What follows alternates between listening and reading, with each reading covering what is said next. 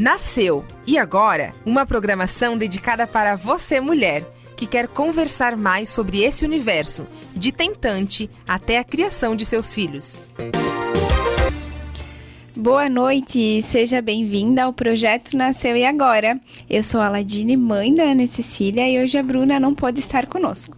Então, antes de iniciarmos o nosso papo de hoje, quero lembrar você que ainda não é inscrito no nosso canal do YouTube, já se inscreve e deixa um comentário e já compartilha também com as suas amigas e família. E para quem gosta de ouvir o podcast, estamos nas principais plataformas de áudio digitais: Amazon Music, Apple Podcast, Deezer e Spotify. Segue a gente lá também. E para ficar por dentro de tudo que rola na semana, já segue a gente no Facebook e Instagram, arroba Projeto Nasceu e Agora. Hoje vamos falar sobre a amamentação e a volta ao trabalho, tirar todas as dúvidas sobre esse assunto. E para a gente falar sobre isso, convidamos a Rafaela Grosser. Ela é enfermeira, especialista em cuidado materno infantil e neonatal, é consultora em amamentação, especialista em perfuração auricular e lobuloplastia. Hoje ela irá nos auxiliar com muita informação atualizada e de qualidade. Seja bem-vinda, Rafa. Obrigada. Acho que eu vou sentar um pouquinho mais para frente. mais fácil. Estamos ajeitando aqui alguns detalhes. Então, boa noite, pessoal. Boa noite, Boa Ala. noite. Boa noite para Bruna, que também deve estar assistindo de casa, né? Isso. Muito obrigada pelo convite mais uma vez. Uhum. Estou bem feliz de estar aqui. A gente que agradece, né, Rafa? É, quando a gente fala de amamentação, a gente sempre lembra da Rafa, né? E aí, com esse desafio da volta ao trabalho. Né? A maioria das mulheres hoje não tem a possibilidade de ficar em casa, né? Então eu sempre sonho assim com uma licença maternidade que nem na Alemanha, que é de dois a três anos. Então não temos isso aqui no Brasil, então a gente tem que se ajustar com o que a gente tem, que são quatro meses, no máximo cinco meses aí, a maioria das mulheres. Tem outras que são seis meses, sete meses, né? Se estende um pouquinho. Mas, Rafa, conta pra gente, é possível manter a amamentação após a volta ao trabalho?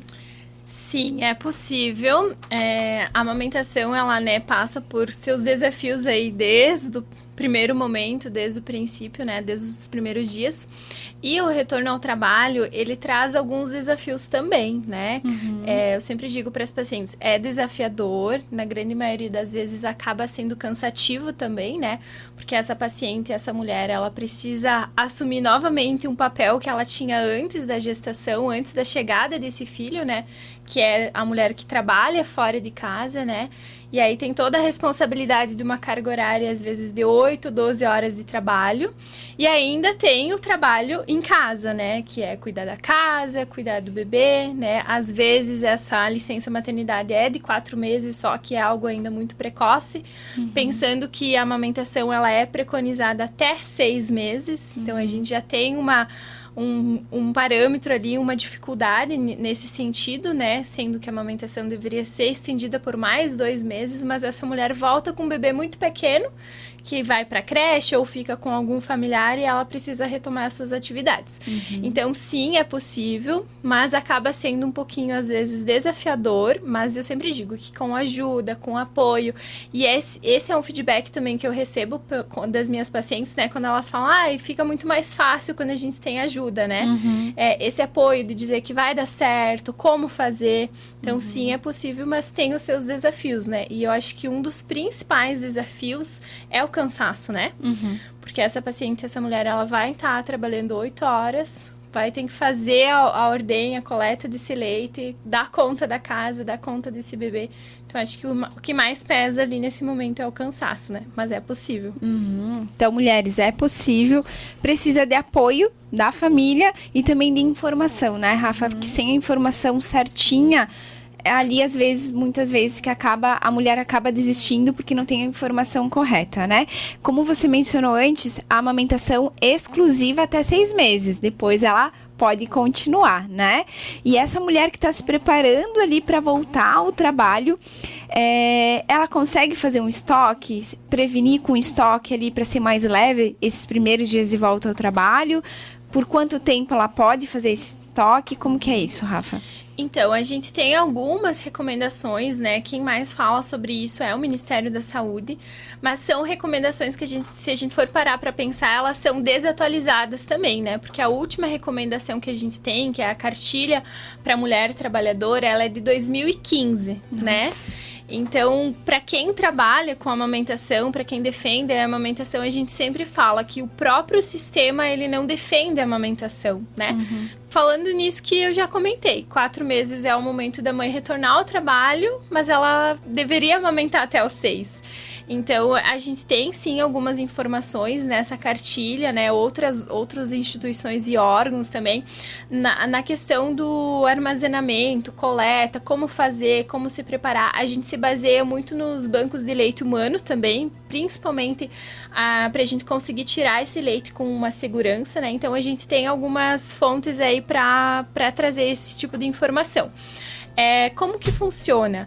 É, o leite ele pode ser armazenado, né? O leite que a mãe tirar, então, ele pode ser armazenado na geladeira por 12 horas. Então, sempre numa parte mais é, refrigerada da geladeira, nunca na porta da geladeira, que é um lugar que não é tão refrigerado. Então, na geladeira por 12 horas congelado no protocolo brasileiro, né, congelado numa temperatura menos 3, menos 2 graus, a gente consegue deixar ele até 15 dias. Tem uhum. alguns protocolos que às vezes as pacientes me questionam também, Rafa, já vi falar que pode ficar seis meses congelado. Né? Uhum. A gente precisa considerar que esses protocolos eles são internacionais, eles não são de um país tropical, um país extremamente quente e que tem oscilações de temperatura, né? E às vezes também a paciente ela vai fazer esse armazenamento desse leite no freezer ou na geladeira convencional. Então é uma geladeira que a gente tem manipulação constante, que a gente abre constantemente. Então aqui na nossa realidade o mais seguro mesmo é a gente seguir esse protocolo brasileiro, que é de 15 dias congelado. Uhum. Então o que, que eu sempre gosto de orientar para as pacientes é que esse estoque ele seja iniciado 15 dias antes dela retomar o trabalho, né? Uhum. O estoque. Porque uhum. tem um outro porém muito importante na, nessa fase, que é os estímulos da, com a bomba extratora, né? Uhum. Ou manual, ou com a bomba extratora, mas convenhamos que a, a, bomba extratora, numa realidade onde a mãe precisa voltar a trabalhar, é muito mais prático. Uhum. Então, às vezes, o que que acontece, o que que frustra, né? Que foi o que tu comentou também, Ala, é essa questão que as pacientes usam a bomba, mas não sai um volume grande de leite. Aí elas uhum. pensam, tá, eu tô tirando isso né? Tirando uhum. 20, 30 ml. Mas aí o meu bebê precisa mamar e se eu tirar, ele não vai ter leite, né? Então, o ideal é a gente sempre começar 30 dias antes. Esse preparo, acostumar o corpo, acostumar a mama com o estímulo da bomba, para aí sim, 15 dias antes de retomar o trabalho, a mãe começar com os estoques. Então, pensando que se é uma mãe que vai voltar com quatro meses, com três meses ela já precisa começar a organizar isso, e com três meses é normalmente a fase que a amamentação começa engrenar, né? Então, uhum. Então, se tem aí todos esses desafios. Uhum. É, e é muito importante esse estímulo antes, como você falou, porque a ordenha é perfeita é a boca do bebê, né? E a mama, ela tem que se acostumar ali. E realmente, as primeiras extrações, 20 ml, né? Uhum. e é muito legal, né? Quando as pacientes mandam as fotos, às vezes é, é 20 ml. E aí vai uhum. mantendo essa constância sempre uso muita frase constância e paciência. Então é, uhum. é, a chave assim para essa fase. E a constância, ela não é dois, três dias. Uhum. Às vezes, essa constância, ela precisa ser de uma semana, de 15 dias, né? Para o corpo ir se acostumando com esse estímulo que é completamente diferente do bebê. E uma coisa bem importante também, o bebê, ele vai mamar normalmente na mama. Não quer dizer que se saiu 20 ml na bomba extratora, é só isso que o bebê tá mamando. Que às vezes as mães também ficam preocupadas com isso. Ai, mas então saiu só isso, é só isso que tem no meu peito? Não, o estímulo da bomba ele é completamente diferente o corpo ele precisa começar a entender esse estímulo. E aí é muito legal porque lá com 10, 12 dias as mães já mandam a foto às vezes com o frasco cheio, ah, né? Que legal. Então é, é uma constância mesmo. Uhum. E tem toda uma rotina de ordenha também, né, Rafa, que você orienta como fazer ordenha, tudo é todo um preparo, né? Uhum. Tu quer deixar algumas dicas pra gente? Então, considerando assim o momento que a gente mais tem produção de leite, né, é os picos da madrugada. Início da manhã. São normalmente os horários onde a gente tem é, o nível do hormônio da amamentação, da prolactina mais alto. Então, é uhum. é onde se tem ali uma maior facilidade em, em, tirar um volume maior, porque aí também vai otimizar para a mãe. Daqui a pouco, se uhum. ela tiver uma produção muito boa, ela só vai precisar fazer uma ordenha no dia de manhã, que ela já vai conseguir talvez tirar depois dessa fase da constância, né? Não, uhum. não vai ser na primeira ordenha. Ela vai conseguir tirar 100, 120 ml, que já vai ser o suficiente para ela fazer um bom estoque. Então, uma dica é esse horário da manhã e horário da noite também, que aí já otimiza também com essa nova rotina dessa mulher, né? Horário de manhã antes dela trabalhar e à noite quando ela retorna também do trabalho. Uma estratégia também é ordenhar no horário do meio-dia, né? Uhum. Que aí a uhum. gente tem um estímulo a mais, se for possível. Porque uhum. às vezes a mãe tem uma hora de intervalo e não consegue, né? Uhum. E outra coisa bem importante também é esse leite que ele é retirado, então na hora do meio-dia no trabalho, ele precisa ter muito cuidado, porque se essa mulher ela retirar no ambiente de trabalho dela, o ideal é que ela não traga esse leite para casa, porque tem muito risco de contaminação. A não ser que o ambiente de trabalho dela tenha todo um preparo para ela fazer essa retirada, essa coleta, né, para ela ter todos os cuidados. Senão, o ideal é mesmo ela, se possível, só fazer uma ordenha de estímulo e alívio, uhum. e aí fazer o descarte desse leite que não tem problema, e aí no final do dia, à noite, ela faz mais uma em casa com todos os cuidados para aí sim fazer o, o estoque. Uhum, porque essa estimulação ela é importante, né, Rafa? Uhum. Porque ah, antes de voltar ao trabalho, estava mamando aí cada pouco, né? E aí tem que continuar para que a mama também continue produzindo esse leite, né? É, fala um pouquinho também, Rafa, da volta ao trabalho. Tem leis que também ajudam essas mulheres que querem manter a amamentação, né? Como, como que é isso? Isso, então tem algumas normativas, né? Uma delas é, que é estabelecido, né, para as mães, para as mulheres que trabalham no CLT, né? É a jornada de trabalho, então ela pode seguir normal, jornada de trabalho de 8 horas, mas nessa jornada de trabalho ela tem um, um tempo de 30 minutos em, em, dois períodos, né? Ou de manhã, mais 30 minutos à tarde, para ela sair do trabalho, se for possível, para amamentar esse bebê, ou se não for possível, o que é na grande uhum. maioria das realidades, porque o que é 30 minutos? Às vezes é tu pegar o carro no estacionamento e voltar carro, né? Uhum. É, se não for possível, ela pode fazer esses momentos de esgota, de estímulo no trabalho com esses 30 minutos, né? Uhum. Ou então ela pode é, flexibilizar isso com a empresa, com o chefe, né? Para que esses 30 minutos sejam somados em uma hora e ela possa é, sair uma hora mais cedo ou entrar uma hora mais tarde no trabalho.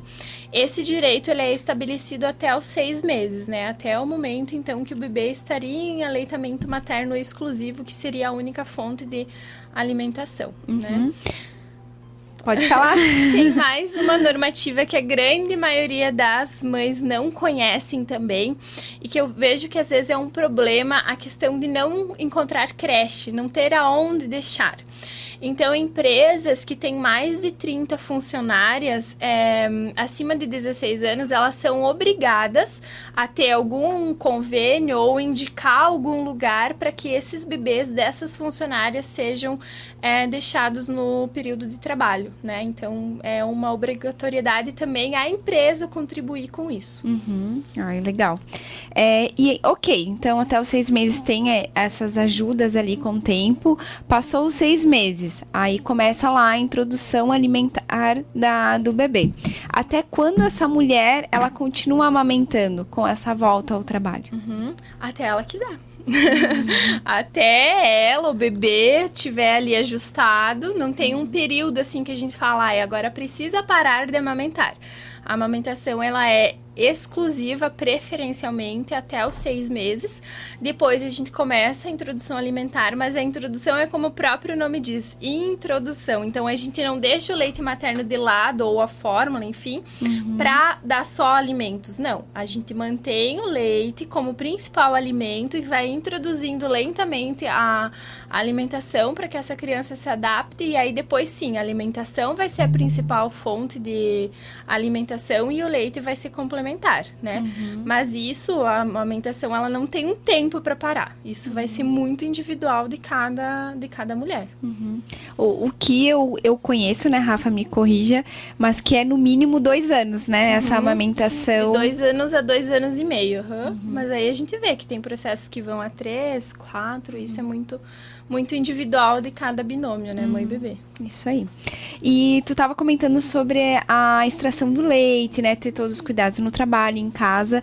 É, aí esse leite, né, qual que é a melhor bomba, Rafa? Existe uma bomba assim maravilhosa que a gente possa indicar ou é conforme a adaptação ali da mulher? Porque uma bomba elétrica ela requer aí um investimento uhum. financeiro, né? É, hoje a gente tem uma bomba que é muito boa. Eu vou começar pelas melhores, assim, uhum. né? Realmente a gente tem uma bomba no mercado que é a top de linha, que é a marca Medela, uhum. né? Mas ela acaba sendo para compra um valor muito alto. Se a paciente ela não consegue alugar ou não consegue emprestar de alguém, ela acaba sendo uma bomba muito cara, um investimento muito caro. Eu já não indico, né? Porque é uhum. é realmente mais de mil reais. É, tem algumas outras marcas que elas são uma qualidade compatível à Medela e elas são muito boas também. O que, que eu sempre gosto de orientar? Que sejam bombas elétricas e preferencialmente bombas elétricas duplas, porque isso vai otimizar muito uhum. a rotina da mulher. Né? Então, que seja aquelas que ao mesmo tempo a mãe precise ficar lá 15, 20 minutinhos só retirando. Hoje já tem aqueles modelos portáteis também que você consegue deixar no sutiã e que vai tirando. Tem pacientes que têm experiências bem positivas, né? Uhum. Que aí tu uhum. consegue chegar em casa, colocar a bomba extratora uhum. ali no sutiã, a bomba vai fazendo a função dela e você consegue ir fazendo outras coisas também. Falando em marcas, sem conflito de interesse, uhum. é, tem a marca da GTEC também, que é uma uhum. marca bem boa e um preço bem acessível. A marca da Lancinol também é uma marca que normalmente tem bombas duplas também num preço bem acessível. É, tem a da um, Philips também, que é uma marca boa. Então isso depende muito assim é, do bolso da paciente também, uhum. mas o que eu sempre indico é, é tentar emprestar né? Uhum. Porque a bomba é algo que você não vai usar por muito tempo. Uhum. E aí, às vezes, tu consegue emprestar, consegue em brechó. Por exemplo, eu já consegui comprar uma da Medela dupla no brechó por 250 reais. É dois mil reais. Uhum. Então, vale a pena, às vezes, dar uma, uma pesquisada. Uhum. E vai também, como tu falou, do bolso, né? Porque eu fico fazendo muitos cálculos, assim. É, um mês de fórmula Exatamente. Né? Dá ali uma média, 600, 700 reais. Tu paga a bomba e ainda Aí você sobra. paga a bomba, né? Então, às vezes vale a pena realmente, compra lá, paga em 12 vezes da é Medela, né? Que é uma marca realmente, uhum. assim, que as mulheres que me relatam que tiveram essa bomba é maravilhosa, Sim. né? Ela não dói, então, não machuca, ela é, tem auxilia. uma extração bem efetiva, é um... É o top de linha, né? É, é um investimento, na verdade. Exatamente. Aí tu troca. É, o leite materno é o melhor alimento do mundo, não tem, né, pro bebê. Uhum. E aí tu troca algo que é, é ouro, né? O leite materno é, é ouro. Ainda mais se essa paciente quer é, prolongar essa amamentação a muito longo prazo, né? Uhum. Oito meses, um ano, dois anos, então vale a pena. Uhum. É um investimento, meninas. Então, ok, fiz a ordenha do meu leite. Aonde eu armazeno esse meu leite materno? Então, tem três possibilidades, mas tem uma que é a mais adequada. A gente tem a possibilidade de armazenar em frascos é, de, de vidro, que é o mais adequado, com tampa de plástico. Shopee uhum. é, tem esses frascos num preço bem acessível, os kitzinhos, né?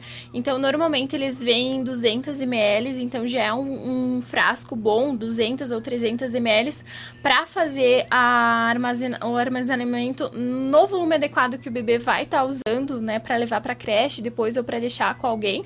Então, frasco de vidro com tampa de plástico é o melhor o melhor utensílio.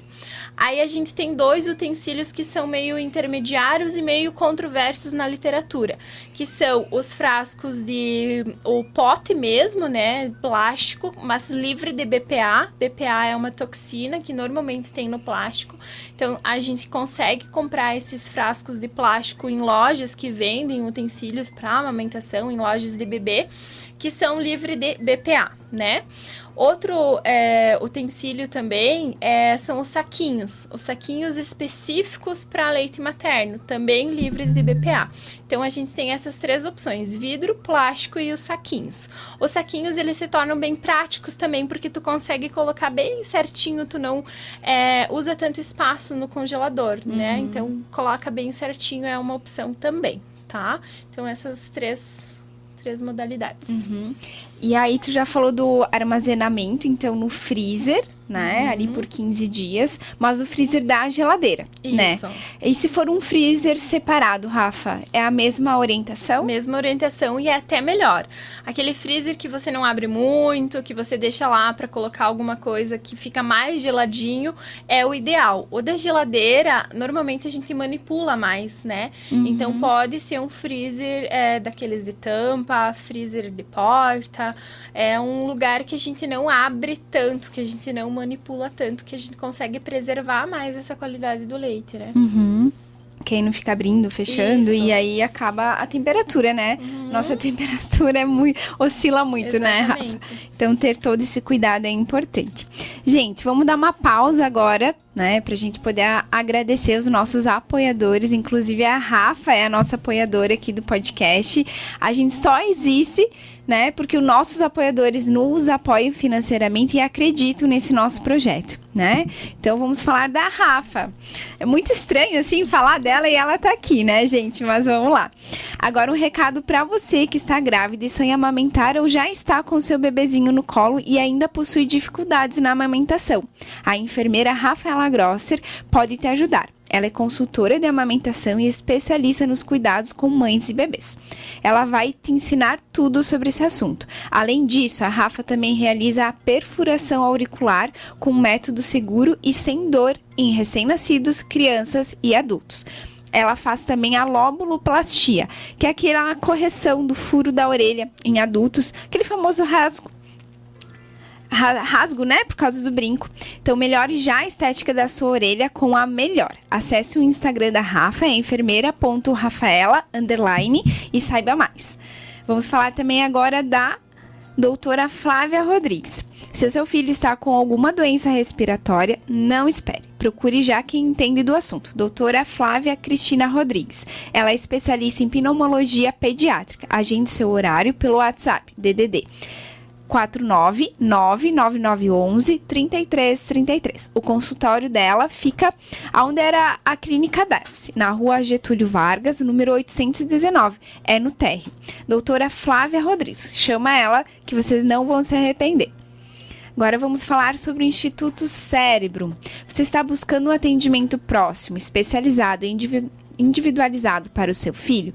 Instituto Cérebro é o que você procura eles estão preparados para identificar atraso cognitivo, motor e psicológico através de uma equipe multiprofissional, especializada na área da saúde e educação, para contribuir no desenvolvimento do seu filho. Instituto Cérebro está localizado na rua João Suzy Marini, no bairro Salete. Agende já uma visita. Entre em contato no fone DDD 49 3444 3466 e permita-se conhecer o que há de melhor em Concórdia região.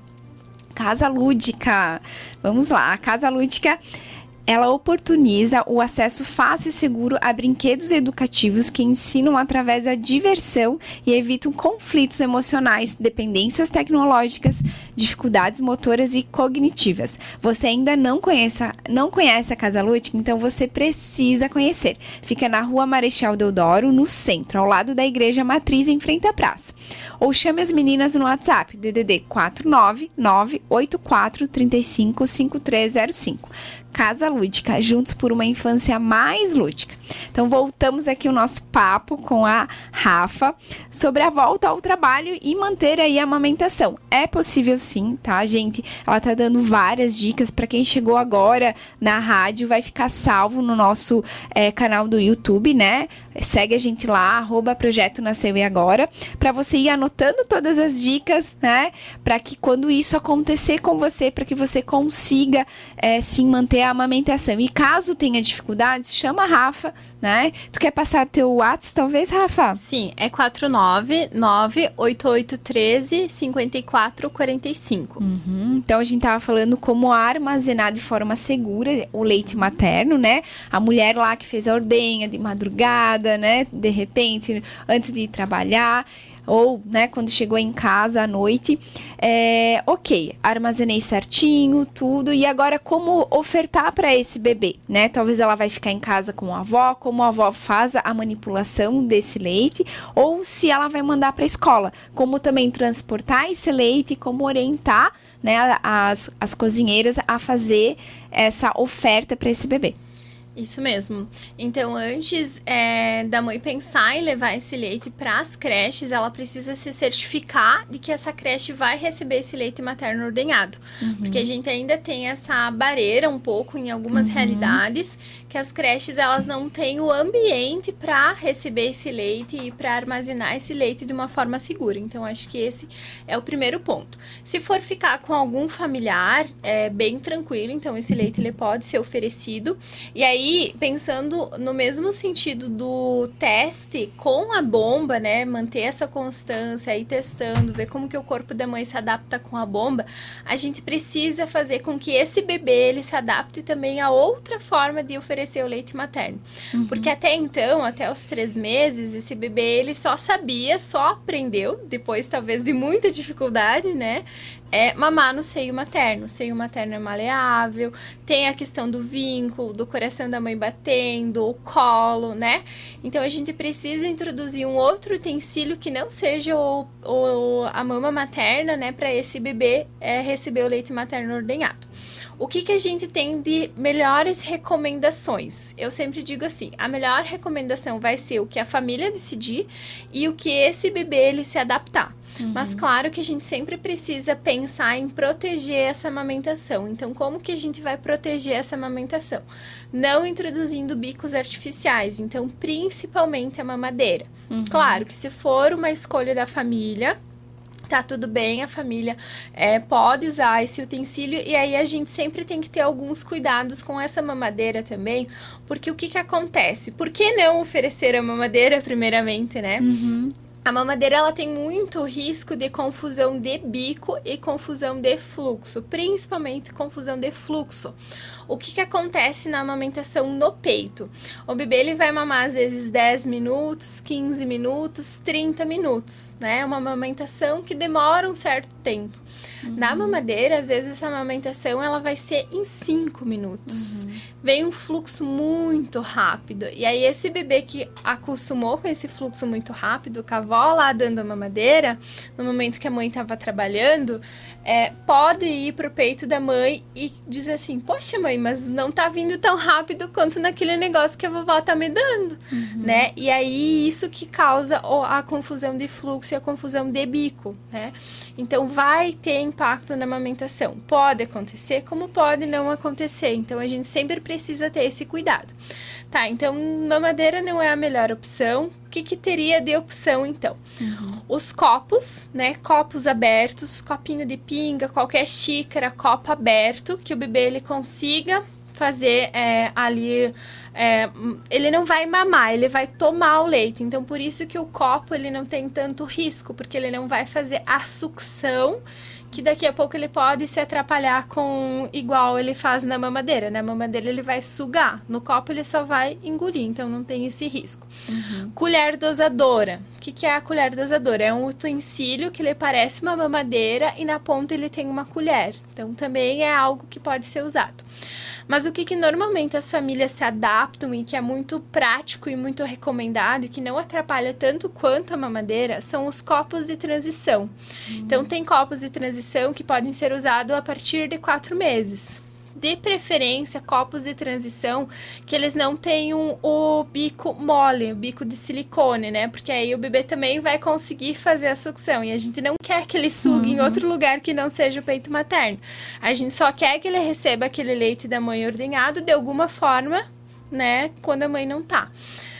Aí tem os copos de transição, às vezes que eles vêm com alguma válvula. A válvula ela é para regular o fluxo. Então o ideal é a gente tirar esse, essa válvula e a gente ir regulando o fluxo de forma manual, que aí o bebê também não vai fazer a sucção, só vai receber o leite ali é, pelo copo de transição. Então tem essas opções: copinho aberto, colher dosadora, copo de transição e por último, se o bebê não se adaptar à mamadeira, né, se for escolha da família.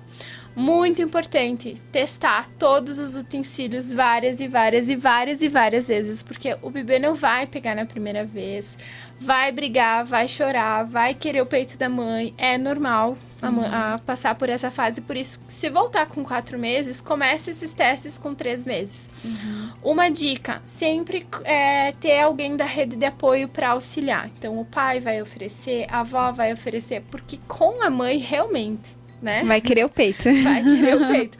Porque é natural, é um vínculo que se criou ali. Então a gente também, de certa forma, tá quebrando esse vínculo, né? Uhum. Por algum momento, por algum tempo, né? Então o ideal é sempre ter esse apoio da rede de apoio, né? Pai, avó ou alguém da, da creche também, para oferecer nesses utensílios. Uhum. E Rafa, as famílias, uma dica que eu sempre dou para mãe descansar, né? Eu eu fico muito no foco da mãe ali como doula. É, que se o pai tem a disponibilidade, claro que ali a, a, primeira pessoa que tá junto com a mulher, de madrugada eu digo assim, ah, pra mãe dormir um pouquinho mais, o, ordenha o leite e dá para o pai dar. Isso, uhum. a, esses utensílios seguros podem ser dados desde RN ou não? Tem que esperar mais tempo, Rafa? Sim, o copo aberto, o copinho e a colher dosadora, sim. A gente pode dar antes dos três meses, uhum. né? Mas o copo de transição, não. O copo de transição é o ideal a partir de três a quatro meses, né? uhum. né? Que aí a gente já precisa ter um cuidado maior.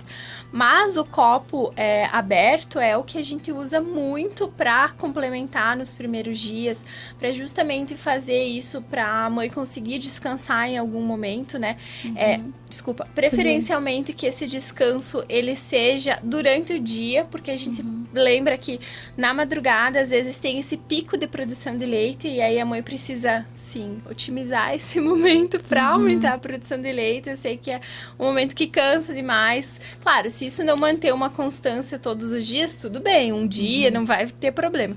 Mas eu sempre gosto de aproveitar a madrugada para otimizar, uhum. principalmente nos dois primeiros meses, para otimizar a produção, porque é no uhum. momento que a gente tem o pico. Uhum. Então, sim, dá para se usar essa estratégia no início da manhã, uhum. no meio da tarde. E aí é muito legal, porque o pai participa do processo da amamentação. Uhum. Esse bebê ele já vai se adaptando desde recém-nascido, né? A avó também pode participar participar. Uhum. E aí depois esse processo também fica mais fácil, né? Ah, a mãe precisa ir fazer alguma coisa. Uhum. Né? Não precisa ser 100% dependente ali é, da mãe, que aí o outro familiar pode auxiliar e depois vai ser mais fácil também nesse retorno. Uhum. E é uma legal. adaptação para ambos, né? Não só para o bebê, mas também para a mulher ali que uhum. tem que sair, tem que se retirar também. E aí gera um pouquinho de ciúmes, que eu sei. Então é legal já começar antes, né, Rafa? E ok, voltei a trabalhar, preciso transportar esse meu leite. Qual é a forma ideal? Então, o ideal é a gente sempre manter um cuidado rigoroso, né, desse transporte, porque é, falando um pouquinho antes da, da questão da coleta também, né? Deixando uhum. uma dica bem importante. Então, como que a mãe vai fazer essa coleta de uma forma segura? Sempre fazer bem a higiene das mãos, então tirar pulseira, tirar anéis que podem estar contaminados e que podem contaminar esse, esse leite, né? Fazer bem a higiene da mão, de preferência até a região do cotovelo, né? Fazer a higiene da mama também, se for possível e prender o cabelo, né? Porque às vezes o nosso cabelo é comprido, encosta na mama, né? Então ter esse cuidado também de prender o cabelo. Vai fazer a, a esterilização dos frascos também, igual a gente esteriliza frasco de pepino, né? Ferve em água fervente por 15 minutos, tampa a, a, a pote de vidro, né? O, o pote de plástico também deixa secar numa toalha limpa, não precisa passar a toalha internamente, só deixa ali sair o vapor, né?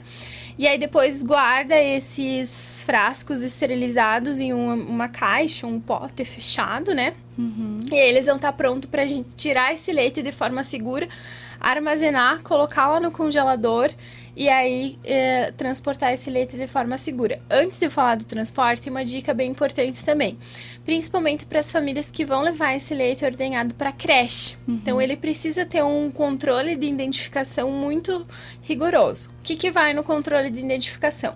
O nome da criança, nome completo, não é só Maria, porque pode ter duas, três Marias na sala. Nome completo, nome completo da mãe, a data que foi tirado o leite, então hoje, dia 9, né? Sei que dia é hoje. tá perdida. 13. Eu fiquei aqui rodando também, meu, que dia é hoje? dia 13.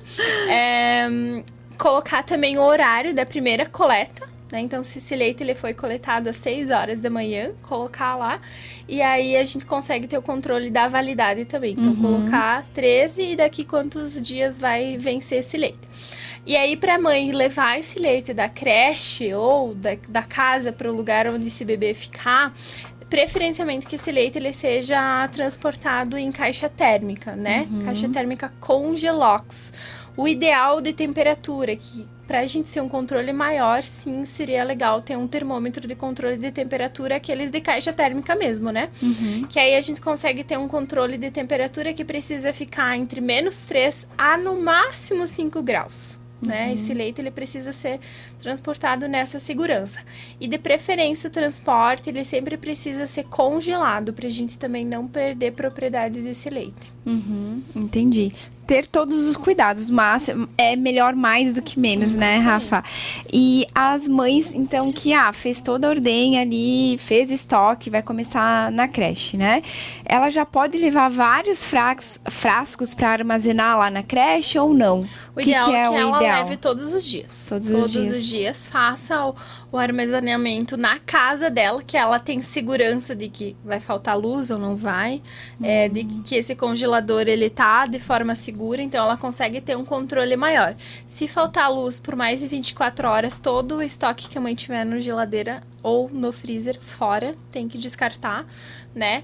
E aí ela consegue ter um controle me melhor e vai levando diariamente para creche. Uhum, legal. Rafa, tirou do congelador, como aquecer esse leite para dar para criança e a quantos graus também tem que ter esse cuidado, Isso. né? Isso. É, o ideal é que esse leite ele seja sempre aquecido em banho-maria, né? Primeiramente, é, esse leite, ele, o ideal é que o desgelo dele, então que ele perca esse gelo, seja feito do congelador para a geladeira, uhum. né? Por quanto gente... tempo, Rafa? Até o leite perder o gelinho ali, uhum. normalmente duas horas, uma hora, dependendo, né? Então uhum. tira do congelador, desce para a geladeira e aí depois, quando ele tiver líquido, a gente faz o aquecimento né? Uhum. Aquecimento sempre em banho-maria, então vai esquentar uma, uma tigela de água. Depois que tiver, a tigela tiver com a água quente, vai colocar o frasco e vai fazer movimentos circulares, né? Não é ideal que ser em água fervente, micro-ondas.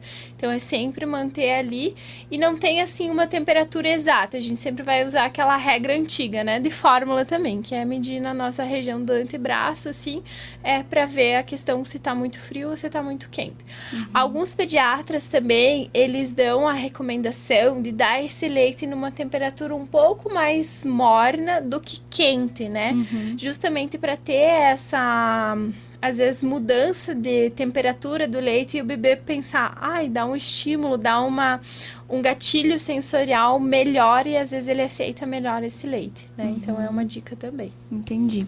É, e esse leite que está na escola, então cheguei na escola, é, ele já poderia ir para a geladeira, então nesse Sim. tempo de uhum. duas horas. Vai ficar ali, a mãe de preferência leva congelado, né? Uhum. E aí para o transporte é o mais seguro e aí chega na creche, já coloca na geladeira, sempre numa parte mais superior para usar durante o dia, que aí ele pode ficar 12 horas durante é, o dia ali na geladeira. Uhum. Rafa, eu tava pensando aqui, né? Essa mulher, ah, eu decidi então amamentação prolongada, é, tô levando sempre o leitinho lá pra creche. Uhum. Qual que seria o ideal? Assim, ah, eu tenho que fazer toda essa função de levar, né, ordenhar o meu leite e levar pra creche. Por quanto tempo?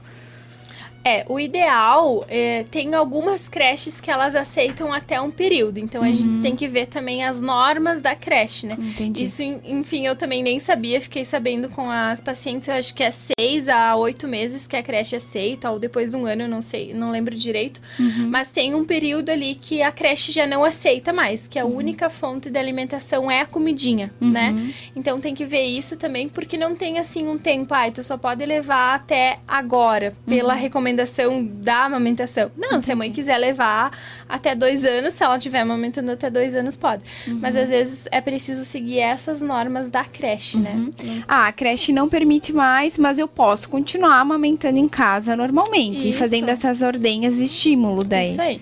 Isso é uma dica bem legal, ela também pra gente falar, porque às vezes a mãe ela não consegue, ela não tem tempo, ou ela começa todo esse processo e no meio do processo ela acaba desistindo. Desistindo às vezes eu acho que não é a palavra certa, sabe? Porque é, um, é uma coisa que a mulher tenta muito, mas às vezes acaba não dando certo, né? Às vezes porque não tem apoio, não tem informação, não sabe como fazer. E aí, o como fazer se a mãe decidiu, então, não levar pra creche, ou se a creche não aceita, né? Que isso é uma realidade também. muito grande também. Como que a gente pode fazer? A gente pode fazer a amamentação mista. Introduz a fórmula, sempre pensando em introduzir a fórmula nesses utensílios que a gente conversou, que protegem mais a amamentação, então num copo de transição.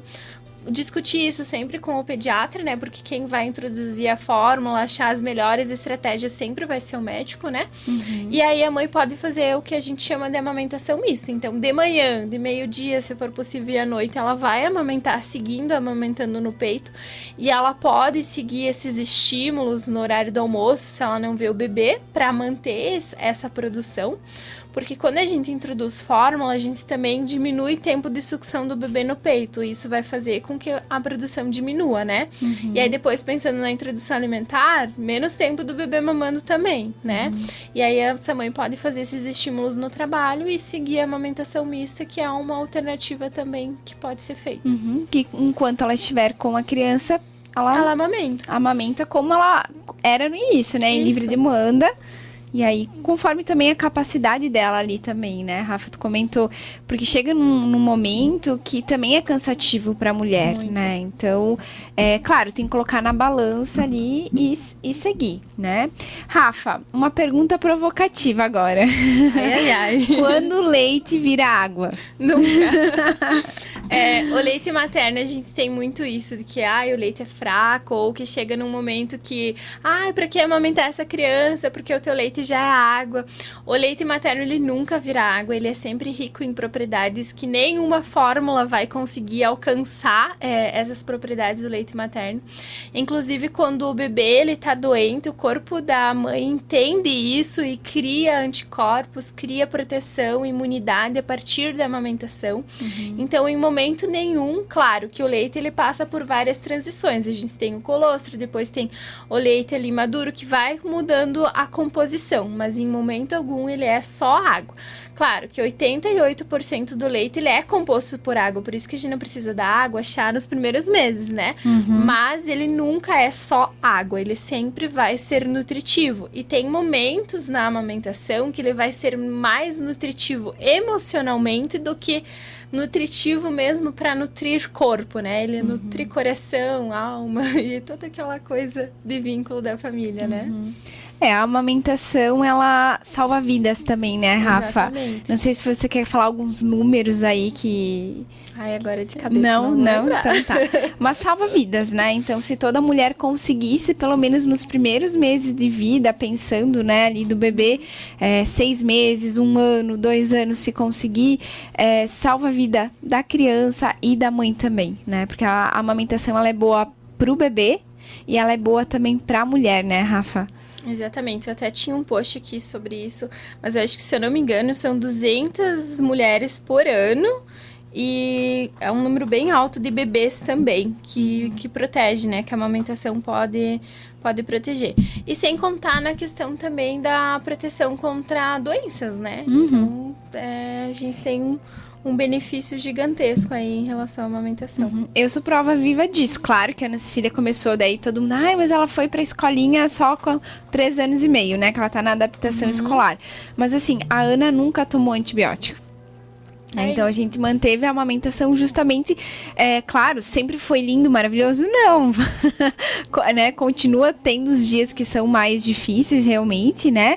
Mas que é, a gente tem que focar, a amamentação é muito assim, focar os benefícios, né? Para o bebê ali e para a mulher também, né? Eu sei que previne câncer de mama, né? Então câncer de colo de útero para mãe, né? Uhum. Doenças respiratórias para o bebê, uhum. então diabetes acho que é tipo 2 para uhum. mulher também. Obesidade, osteoporose. Então tem benefícios. tem benefícios, né? E Rafa, ah, a mulher tentou ali, ficou um mês insistindo. Ai, não é para mim, né? Quero introduzir a fórmula, 100% fórmula, né?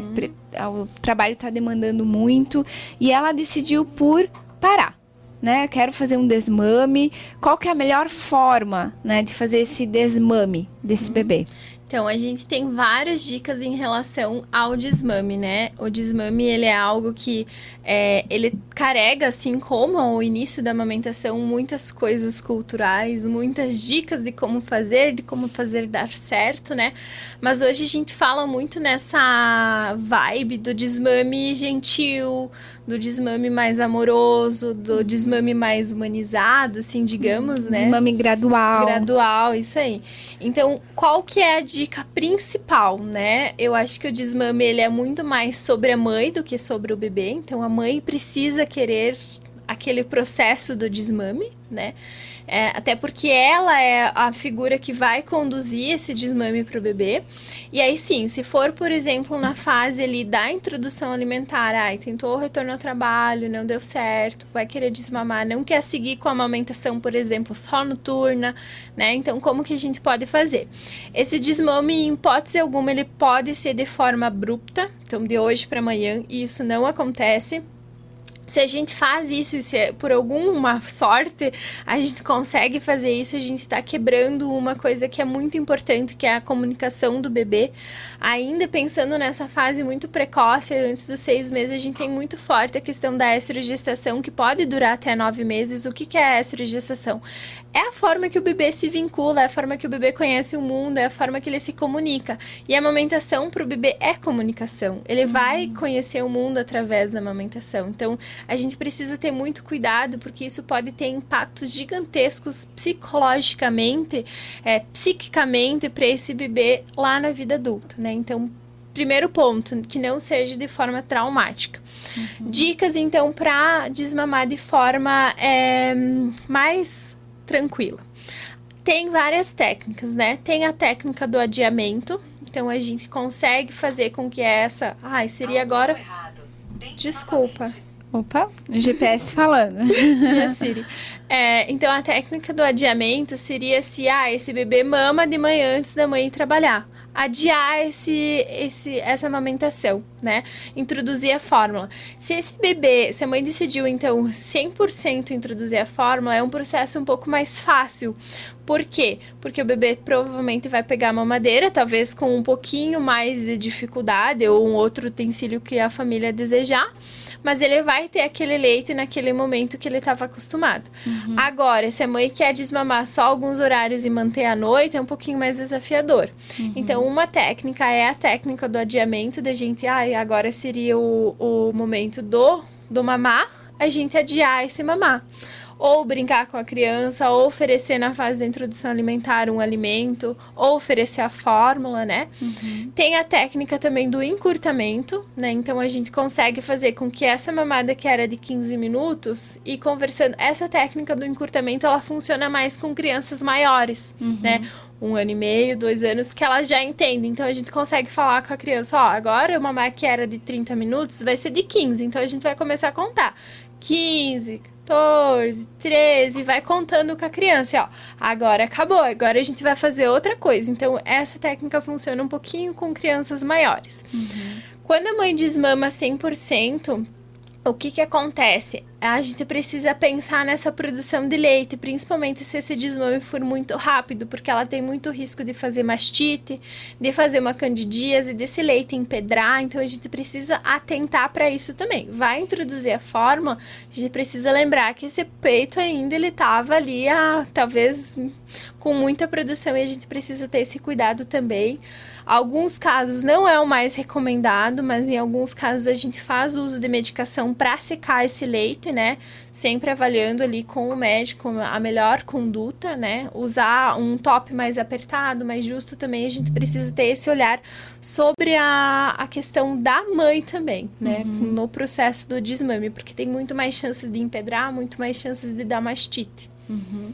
Rafa, é, falando agora comentou ali de crianças maiores, né? Ah, talvez a minha criança está lá com três anos. Uhum. É, o que, que, daria além da conversa, né? Porque muitas vezes só na conversa não, não vai. A gente usa muito, aí sim a gente entra bem na fase que o desmame é o ideal, né? Uhum. A fase ali de cinco meses, seis meses, não é o momento ideal do desmame, né? Uhum. Porque a gente ainda tem a preconização de que o desmame seja até seis meses, né? Mas aí quando a criança entende mais nessa fase de dois, três anos, a gente usa muito a parte lúdica. E aí uhum. tem várias técnicas para isso que é muito legal, porque a criança, ela participa do processo do, do desmame. Então a gente pode usar, por exemplo, uma das uma das ideias é fazer uma cartolina com a criança, fazer um desenho com a criança, mostrar para ela o que, que é dia e o que, que é noite, né? Uma das dicas também, a gente nunca, que é o maior desejo das mães de fase de dois, três anos, desmamar noturno, né? Uhum. Desmame noturno é, é o principal desejo. Porque é cansativo, porque aquela mulher, ela quer voltar a dormir né? Mas não é o ideal. O desmame noturno ele é o último. A uhum. gente precisa começar a organizar as mamadas diurnas, as mamadas do dia. Então, mamava antes de acordar, a gente vai tentar usar alguma técnica do adiamento, mostrar lá na cartolina, no desenho, que durante o dia a gente não mama mais, que durante o dia a gente acorda, que a gente toma um café da manhã em família, ou que a gente vai tomar o café na creche, ou que a gente faz uma atividade, mas que de manhã não precisa mais do mamar. Uhum. E aí a gente vai mostrando de forma lúdica fazendo com que a criança participe também do processo que durante o dia ela tem outras atividades, né? E aí ela vai entendendo que então o mamar fica só no desmame noturno. Né, uhum. no, no mamar noturno. Uhum. E aí depois pro desmame noturno, quando a gente conseguiu toda essa, essa etapa, que não é algo rápido também, uhum. às vezes pode demorar de duas semanas a um mês, né? Aí a gente tem outras técnicas do desmame noturno, que uma delas, e a, talvez a mais importante, é usar o pai no processo. Uhum. Né? Então, a importância do pai, dele participar disso, participar da amamentação desde o seu princípio, né? Então, essa criança que ela vai acordar de madrugada chorando porque ela quer mamar, não é mais a mãe que vai lá acolher, é o pai que vai lá acolher, uhum. né? Que vai lá, talvez daqui a pouco dar uma mamadeira, que vai lá auxiliar esse choro, porque a gente precisa acolher o choro. Uhum. Antigamente a gente ia dizer, ah, chorou, deixa lá chorando né? Uhum. Vai aprender. Uhum. Não, a gente precisa acolher o choro da criança. E aí a gente usa muito a figura do pai nesse processo desse, dessa fase do desmame, porque aí a criança já entende. Aí o pai pode falar: ah, a mamãe tá dormindo agora, agora o papai vai dormir com você, vamos tomar uma mamá, né? Então a gente consegue uhum. conversar e fazer muitas trocas, né? É um. Mas é algo assim, que a gente consegue, mas que também não é fácil. Ele é uhum. é uma constância e é, é, algo que tem que ser trabalhado por muito tempo com a criança. Uhum. Tem que ser construído com ela, né, Rafa? Justamente por eles entenderem que estão em outra fase, caso né, a família decida aí por não amamentar a mulher, no caso, né? Exatamente. A, a decisão é dela. Uma coisa que eu friso muito tem muitas mulheres que, que me buscam, né? Pra, ai, ela tô indo amamentando a Cecília, como é que é, né?